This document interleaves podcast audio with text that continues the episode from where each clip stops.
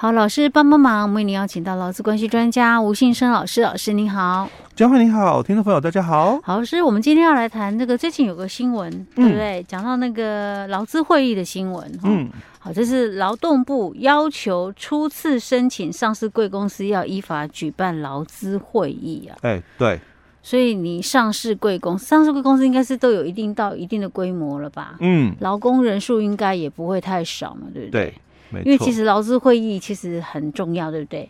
因为现在的一些相关法令里面规定，有些都是要经过工会或者是劳资会议通过之后，对，对才可以做的一些事情嘛。但是哦，嗯，这么重要的的一个事情哦，刚刚佳慧也讲了，很重要，对不对？哎，但是哦，嗯，我们劳基法哦，嗯，没有法则。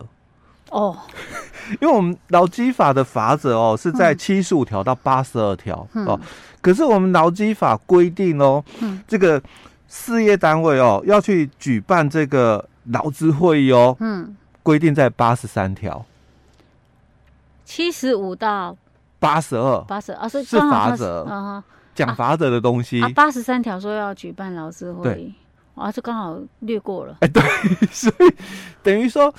没有处罚的一个问题，所以没有处罚的话，我可做可不做啦。哎，对，对不对？对企业来讲，我干嘛那么麻烦？为什么一定非得要劳资会议？哎，对，所以为了让企业守法嘛，嗯，哦，所以我们早期的时候就谈到就，你你没有这些的会议召开没有关系哦，嗯、但是你的这个加班，嗯、哦，我们上集谈到加班嘛，对，对不对？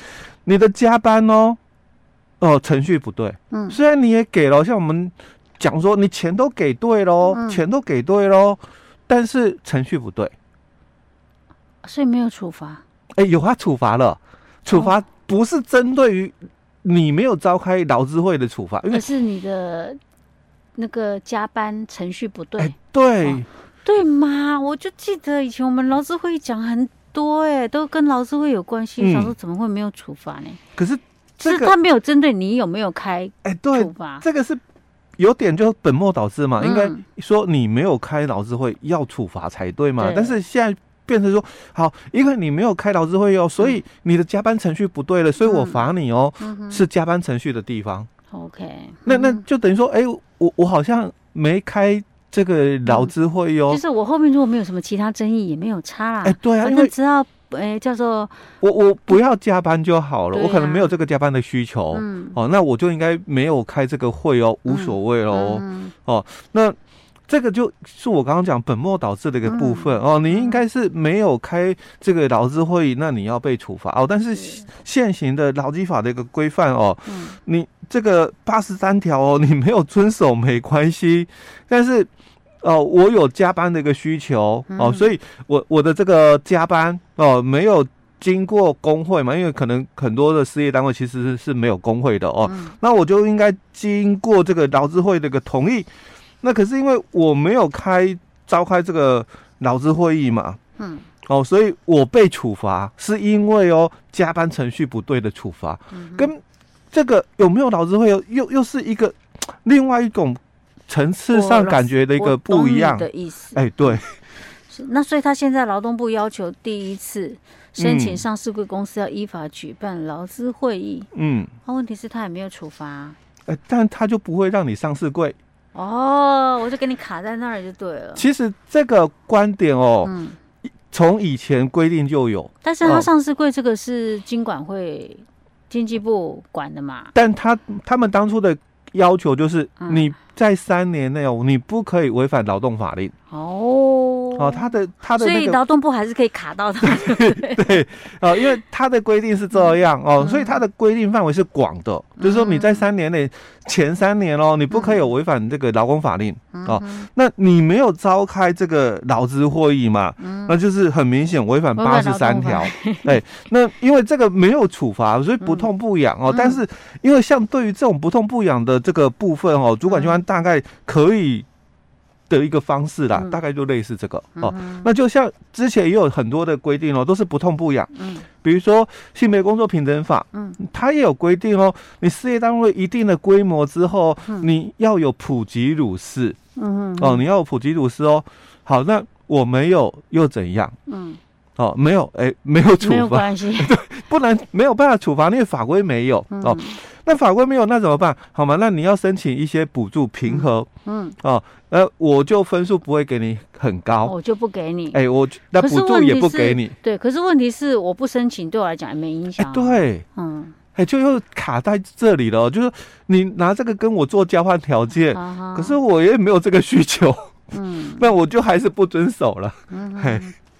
这样感觉就是政府这样的一个法令，然后一般企业会不遵守居多，因为台湾毕竟哦、嗯、还是以中小企业为主流。对哦，那你这个上市柜的家数哦，又占比有多少？嗯、其实非常的少数。对啊，因为其实真的会到上市柜的规模的话，应该也不差那些东西啦。他、嗯、就会可能他需要上市柜，他就会。会尽量做到要求嘛、欸？对，可是大多数的劳工哦，嗯、他们提供劳务的一个地点哦，嗯、哦，就是对象哦，嗯、大概是以中小企业为主嘛，嗯、所以等于说对他们来讲没有这个保障在了。哦，所以我们虽然哦，这个劳部劳动部他现在有要求了哦。嗯就是你初次申请哦，这个上市柜的公司应该要举办劳资会哦。嗯。那另外现在另外一个做法，嗯，你新申请成立事业单位的，就你刚要做老板的，嗯哦，那主管机关现在也要求，就像你要聘请外籍老公，嗯，哦，不管是这个，尤其是家家庭式的哦，嗯，因为自然人雇主嘛，你可能不像就是说那个企业申请厂。那个那个工厂了哦，在申请那个外籍劳工哦，我们讲厂工的一个部分。嗯，但那个雇主他是有比较多的一个资源的，所以他对于相关法规哦，大概就比较清楚。嗯，那对于自然人的这个外籍劳工的雇主哦，他对于相关法规可能就不懂，所以他们就有要求嘛，你要去上一些课程。哦。哦，那现在一样哦，就是主管机关也针对哦，就是你刚要成立。事业单位的哦，你刚要来升级当老板的人哦，他也要求，那你要去上一些有关劳动法令的一个课程，劳工教育哦，劳动劳动的一个教育哦。那对于就是说相关劳动法规哦，有一些的一个了解，哦，这样子的话你才不会违法嘛，不然的话，因为你不懂哦，哦，所以可能会造成就是说违反这个劳动法。嗯哼，哦，那我们这个也是哦，所以他就只能用这种，就是说，哎、欸，你要申请上市柜哦，那因为这个法规嘛，哦，我我就要求了哦，你要去召开这个劳资会议哦。嗯，那其实哦，这个劳资会议哦，最常遇到的几个问题点哦，大概哦，有很多的公司哦，他们有去召开了这个劳资会议哦，但是哦。他有些员工离职，因为毕竟哦，我们这个劳方的一个代表，是选举产生的哦，那资方的代表是雇主指派哦，那不管，毕竟都还是公司的员工，嗯。所以一定会有人离职嘛。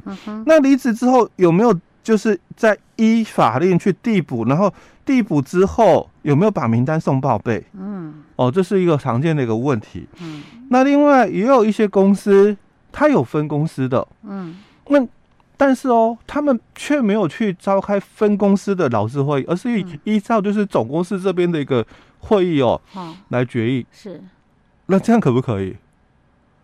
老师既然这样讲，那应该就不行。因为老师说竟然呐、啊，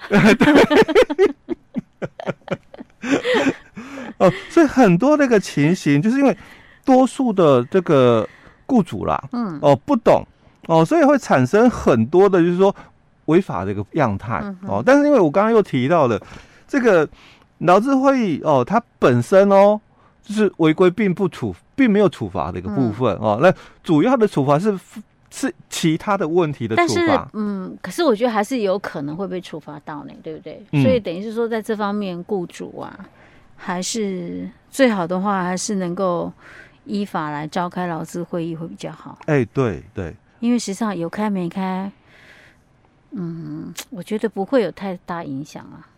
感觉上，老师对不对？欸、我们说实话，说实话是这样。嗯、而且说实话、哦，说实话，那个橡皮章功能对居多。比较多，所以其实有召开劳资会议，你有去做这个程序，其实是对雇雇主方面是有利的。对，是比较有利的，因为毕竟它是真的啦，是一个橡皮章的一个功能哦，它不像说工会，嗯。哦，因为工会的话哦，工会干部他们有工会法的一个保护伞在，嗯，所以在这个座谈会里面，就我们讲讨论会哦哦，今天要开这个这个劳资会，那因为。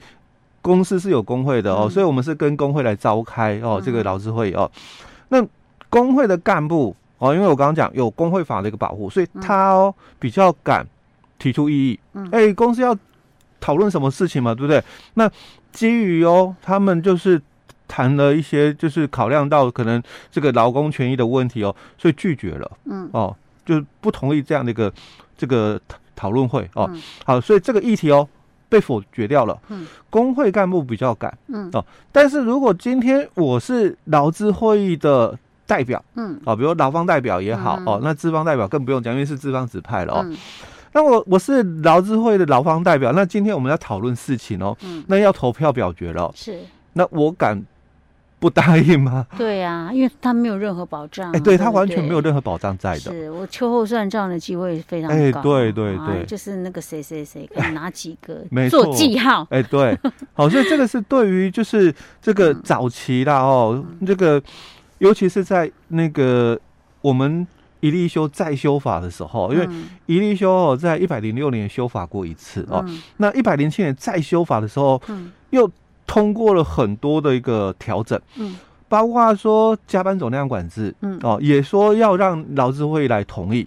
那我们这个轮班间隔要有十一个小时，那那你经过劳资会同意之后，又可以缩短喽，哦，为八个小时哦。嗯，那另外例假也可以挪移哦，因为有些行业嘛，在特殊的这个时空地点哦，那经过劳资会同意之后，哎，你不是四周便携的公司哦，你也可以例假挪移哦。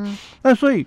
这个劳资会哦，就变成一个橡皮章，对，哎，同意嘛？同意，然后让公司可以去弹性的做一些弹性的一个作业了。所以我们的雇主啊，哈，我们的企业，如果你是中小企业，你以前都完全没不去管这个劳资会议的，我们还是建议你最好是能够召开劳资会议。但是劳资会议它要到底要怎么召开？嗯。它有一定的程序，对，我们还是跟大家来教育一下，顺便我们来复习一下哈，因为这个其实之前我们讲过。哎，对对。老师，那我们下一集再继续跟大家来分享。好。